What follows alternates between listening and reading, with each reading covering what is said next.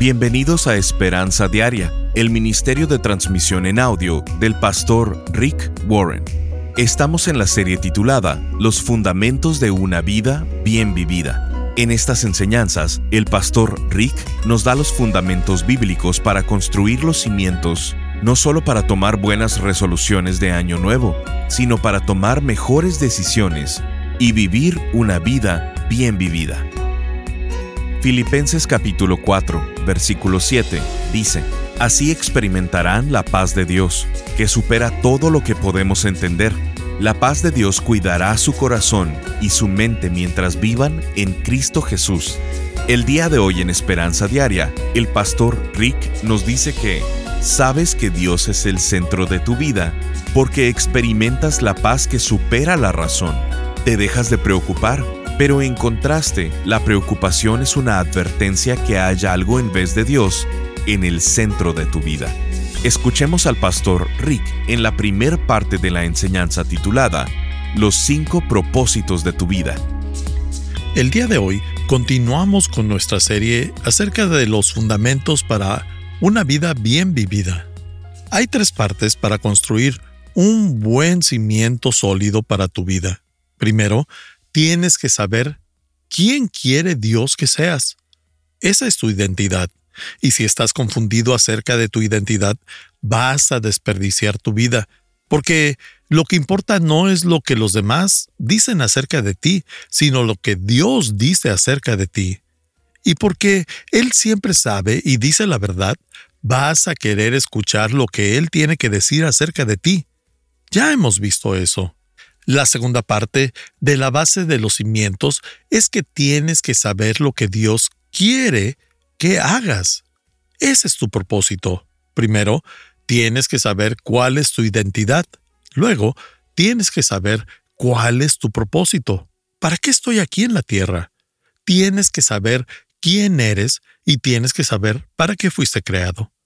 Y luego, la tercera parte de una vida bien vivida es que tienes que saber cuándo hacerlo. Y eso es hacerlo en el momento correcto. ¿Quién eres? ¿Qué es lo que se supone que debes hacer con tu vida? Y luego, ¿cuándo se supone que debes de hacerlo? Ahora, cuando estas tres se alinean en tu vida, tu identidad, tu propósito y tu momento, tienes los ingredientes para una vida exitosa. El día de hoy, yo quiero que veamos los cinco propósitos de Dios para el resto de tu vida. Pero para comenzar, quiero hacer una pregunta. ¿Quién crees que fue el mejor rey de la Biblia? No sé si has llevado mucho o poco tiempo leyendo la Biblia, pero muchos podrían creer que es el rey David. Ciertamente es el más famoso. Él escribió el Salmo 23 y muchos otros salmos, o podrías creer que es el rey Salomón, quien fue el rey más sabio. La Biblia nos dice que fue el rey más sabio y rico. Otros podrían decir que Saúl, ya que fue el primer rey de Israel. Pero Dios dice que el rey más grande en toda la Biblia fue un rey poco conocido, y él se llamaba Ezequías. La Biblia nos cuenta de él en Segunda de Reyes capítulo 18. Se los voy a leer, capítulo 18 de Segunda de Reyes versículos 2 al 7. Tenía 25 años cuando subió al trono y reinó en Jerusalén 29 años. Ezequías hizo lo que era agradable a los ojos del Señor. Ezequías confiaba en el Señor. No hubo nadie como él entre los reyes de Judá, ni antes ni después de él. Permaneció fiel al Señor en todo y obedeció cuidadosamente todos los mandamientos que el Señor le había dado a Moisés. Por eso el Señor estaba con él.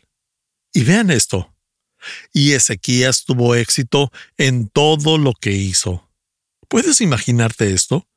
¿Te gustaría que Dios dijera esto acerca de ti, que tuviste éxito en todo lo que hiciste? Definitivamente. Y definitivamente, yo no soy así de exitoso. Tú no eres así de exitoso, pero la Biblia dice que este hombre sí lo era. ¿Qué hacía a Ezequías especial? Dios dice que Ezequías tuvo éxito en todo lo que hizo, que fue el mejor rey de Israel.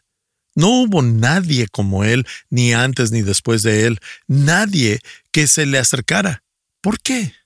Porque siempre hizo todo lo que Dios quería que hiciera. Él sabía quién era, él conocía su propósito y conocía el momento correcto. Si tú quieres ser exitoso en todo lo que hagas, te sugiero que estudies la vida de este hombre, de Ezequías. Ezequías vivió una vida asombrosa, pero eventualmente Ezequías envejeció y comenzó a tener problemas de salud y cayó en una enfermedad terminal. En Isaías capítulo 38 nos cuenta el resto de la historia, y quiero que primero nos enfoquemos en eso el día de hoy. Dios viene a Ezequías y le dice, Ezequías, tu tiempo se terminó. Te desconectaré. Quiero que vengas al cielo. Pero lo interesante es que le da a Dios un argumento de 32 palabras de por qué Dios debería dejarlo vivir y servir a Dios más tiempo en la tierra. Esa parte de la historia está registrada en Isaías 38, versículos 1 al 5, y dice esto acerca del final de su vida. Ezequías se enfermó gravemente, y el profeta Isaías, hijo de Amós, fue a visitarlo. Le dio al rey el siguiente mensaje. Esto dice el Señor, pon tus asuntos en orden, porque vas a morir. No te recuperarás de esta enfermedad. Cuando Ezequías oyó el mensaje, volvió su rostro hacia la pared y oró al Señor. Y esto es lo que oró. Acuérdate, oh Señor, que siempre te he sido fiel y te he servido con singular determinación, haciendo siempre lo que te agrada. Luego Isaías recibió este mensaje de parte del Señor. Regresa y dile a Ezequías, esto dice el Señor, Dios de tu antepasado David. He oído tu oración y he visto tus lágrimas. Te añadiré quince años más de vida. Para mí, esa es una de las historias más asombrosas en la Biblia. ¿Puedes imaginarte haciendo esto con Dios? Estás cerca de la muerte, Dios ya te dijo que te vas a morir, que te irás al cielo y le pides que te extienda la vida y el ministerio con el que le has servido porque has hecho todo lo que te ha pedido. Dios, me gustaría vivir más tiempo en la tierra, y esta es mi razón. Te he servido con singular determinación. Primero, Él dice, Dios, quiero que veas mi vida. Quiero que notes que te he obedecido fielmente y he hecho todo lo que me has pedido. Segundo, quiero que veas todo el bien que he hecho por otras personas. Y mira el impacto que ha tenido mi vida para tu gloria y por el bien de los demás. Bueno, eso es lo que eventualmente Ezequías hace y Dios acuerda con él. Estuvo de acuerdo con la valoración de Ezequías acerca de su vida, porque cuando Ezequías dijo, Señor, quisiera servirte un poco más de tiempo aquí en la tierra y lo haré valer, Dios le dice, ¿sabes Ezequías? Te creo. Sé que lo harás. Te extenderé tu vida 15 años. Amigos, esa es la historia más esperanzadora en la Biblia y me hace querer preguntarles. Y también me pregunto a mí mismo tres preguntas personales. Esa es la primera pregunta.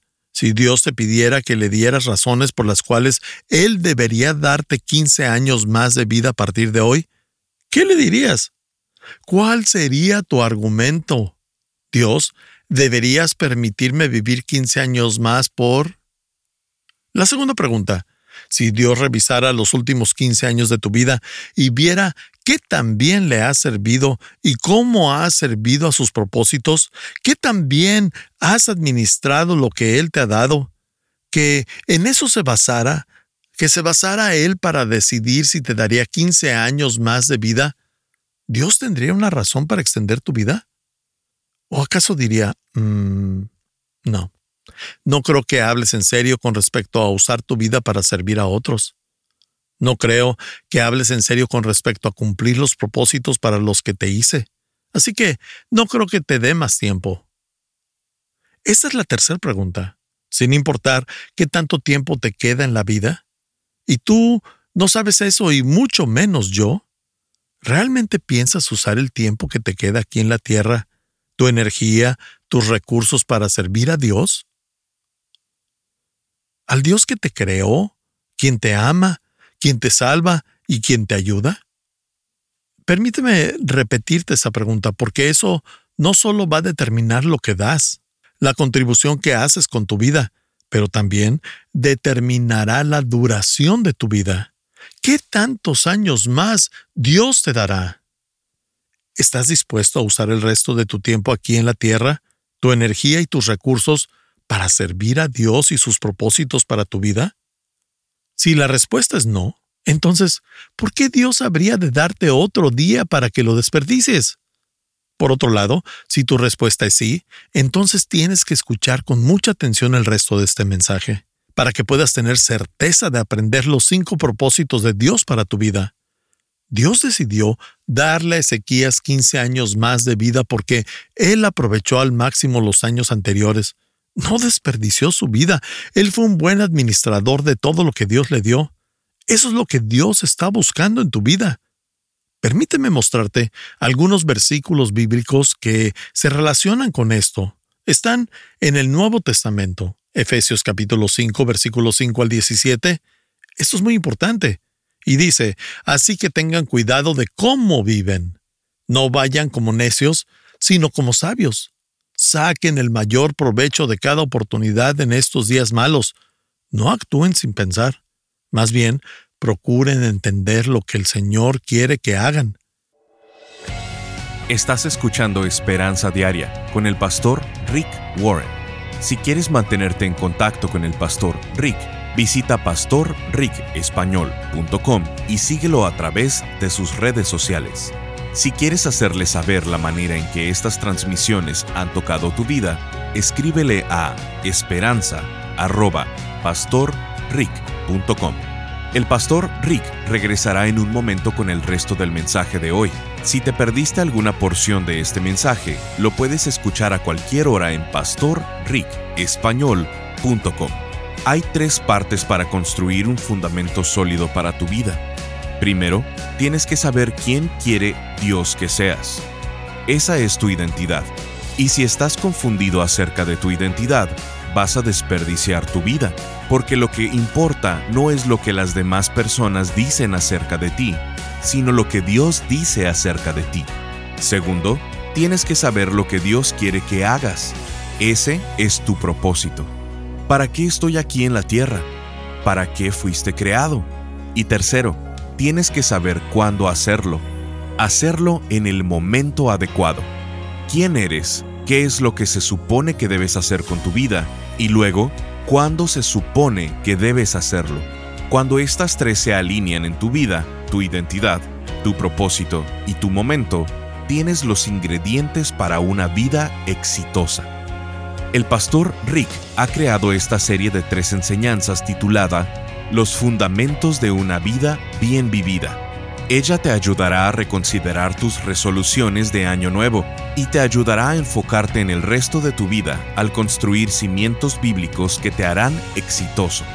Queremos hacerte llegar esta serie en formato MP3 de alta calidad, descargable, sin anuncios y con porciones que no tuvimos tiempo de transmitir.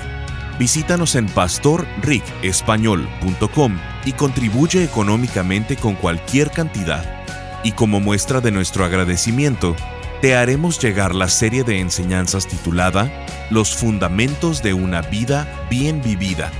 Esto lo puedes hacer en pastorricespañol.com o llamando al 949-713-5151. Al estar ahí, te invitamos a suscribirte al devocional diario del pastor Rick y a enlazarte con sus redes sociales.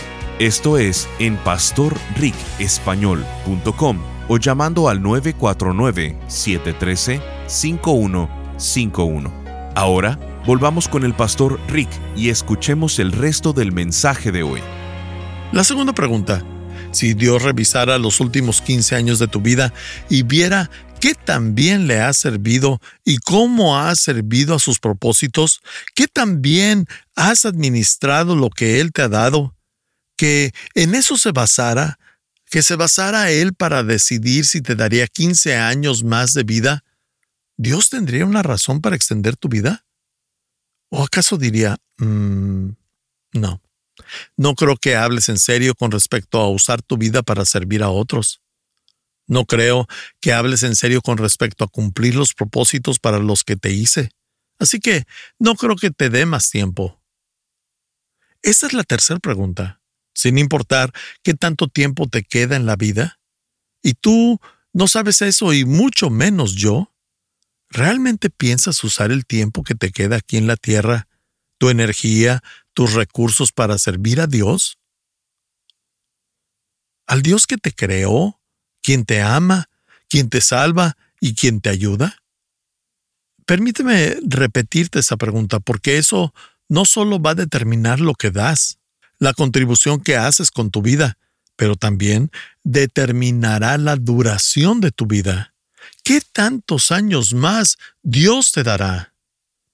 ¿Estás dispuesto a usar el resto de tu tiempo aquí en la tierra, tu energía y tus recursos para servir a Dios y sus propósitos para tu vida? Si la respuesta es no, entonces, ¿por qué Dios habría de darte otro día para que lo desperdicies? Por otro lado, si tu respuesta es sí, entonces tienes que escuchar con mucha atención el resto de este mensaje, para que puedas tener certeza de aprender los cinco propósitos de Dios para tu vida. Dios decidió darle a Ezequías 15 años más de vida porque él aprovechó al máximo los años anteriores.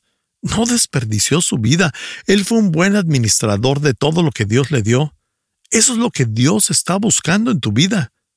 Permíteme mostrarte algunos versículos bíblicos que se relacionan con esto. Están en el Nuevo Testamento, Efesios capítulo 5, versículos 5 al 17. Esto es muy importante.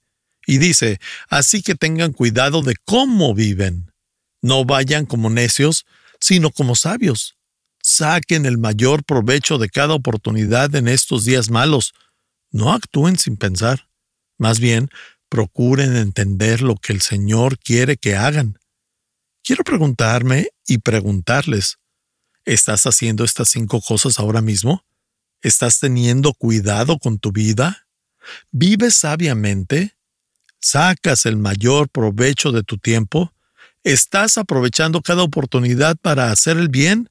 ¿Te estás asegurando de saber lo que Dios quiere que hagas con tu vida? Estas son cosas importantes. Todas estas cinco cosas son importantes. Luego, segunda de Timoteo capítulo 2 versículo 21 dice, Si te mantienes puro, serás un utensilio especial para uso honorable. Tu vida será limpia y estarás listo para que el Maestro te use en toda buena obra. Yo quiero eso en mi vida. Yo quiero eso en tu vida que pueda ser un instrumento que Dios pueda usar para toda buena obra. ¿Cómo haces esto? Manteniendo tu vida pura. El día de hoy queremos ver los cinco propósitos que Dios tiene para el resto de tu vida. ¿Y sabes algo? Esto no es un secreto. Dios no juega. Él es muy claro en la Biblia acerca de estas cinco cosas que quiere que tú hagas. Nos dice estas cinco cosas una y otra vez de diferente manera y en diferentes pasajes. Vamos a verlo. Número uno, el primer propósito de tu vida es que Dios quiere que centres tu vida en Él. Dios quiere que centre mi vida en Él. Dios no nos puso en la tierra para vivir vidas egocéntricas.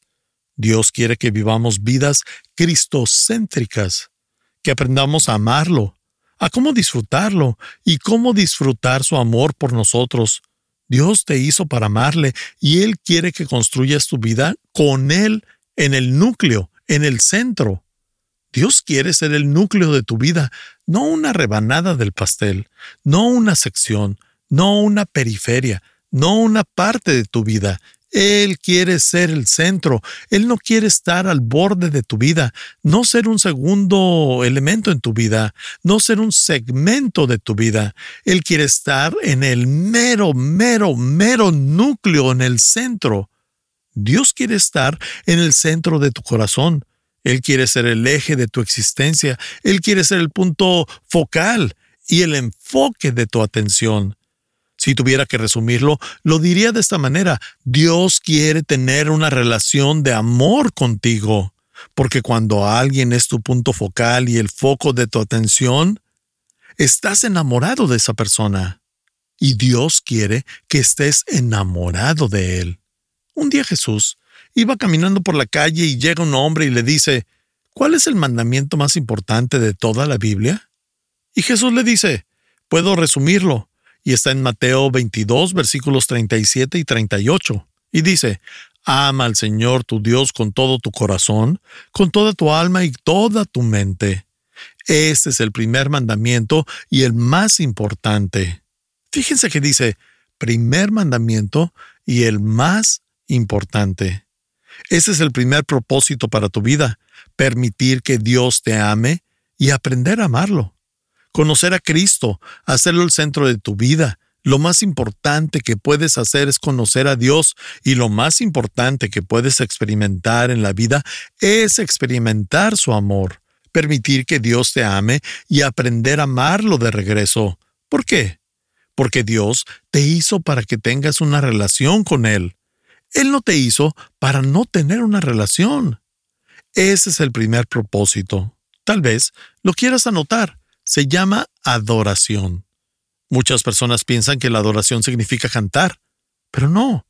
No, el cantar es una manera de adorar, pero hay cientos de maneras de adorar.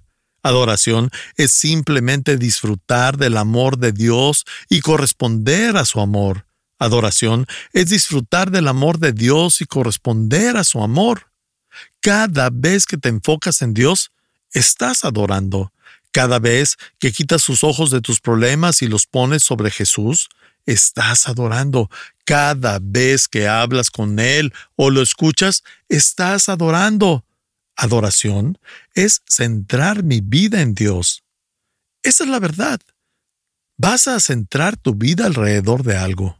Tal vez la centres en tu carrera, en tu familia, en hacer dinero, en ser famoso, en tu afición o lo que sea. ¿Sabes cómo se le llama a cualquier cosa que esté en el centro de tu vida que no sea Dios? Se llama ídolo. Y la Biblia dice, no tengas otros dioses además de mí, no te hagas ningún ídolo. ¿Cómo saberlo? ¿Cómo saber que algo más ha tomado el centro de tu vida en lugar de Dios? ¿Cómo sabes que algo tomó el lugar de Dios en el núcleo, en el corazón de tu vida? Muy simple. Te comienzas a preocupar. La preocupación es una evidencia que hay algo además de Dios en el centro de tu vida. Te comienzas a estresar, comienzas a tener miedo. ¿Encontraste eso? ¿Cómo puedes saber si Dios es el centro de tu vida? Cuando tu vida se centra en Él, tienes paz. Te dejas de preocupar. Miren este versículo en Filipenses 4:7. Así experimentarán la paz de Dios que supera todo lo que podemos entender. La paz de Dios cuidará su corazón y su mente mientras vivan en Cristo Jesús. ¿Acaso no es bello lo que dice Filipenses? La adoración es el antídoto para la preocupación, es tu elección. La primera y la más importante pregunta en tu vida es esta. ¿Qué será el centro de mi vida por el resto de mi vida? Este es el tema más importante que tienes que decidir. Es el tema de la adoración. Te daré una pequeña pista. Nada es lo suficientemente fuerte para mantenerte estable. Lo que sea que pongas en el centro de tu vida, ya sea un deporte, una afición, tu carrera, dinero, diversión, familia o cualquier otra actividad, nada será lo suficientemente fuerte para mantenerte estable cuando el fuego o los terremotos sucedan en tu vida. Debes tener a Dios en el centro. Y de eso se trata la adoración. Dios dice, si vas a vivir en la tierra, eso es lo que quiero que hagas primero. Hazme el número uno, ponme en el centro, en el núcleo. Este es el segundo propósito. Dios quiere que aprendas a amar a su familia. ¿Sabías eso? La cuestión entera de la vida es aprender a amar a Dios y amar a las personas. Él te puso en la tierra para que aprendieras a amar, amar a Dios con todo tu corazón y amar a tu prójimo como a ti mismo.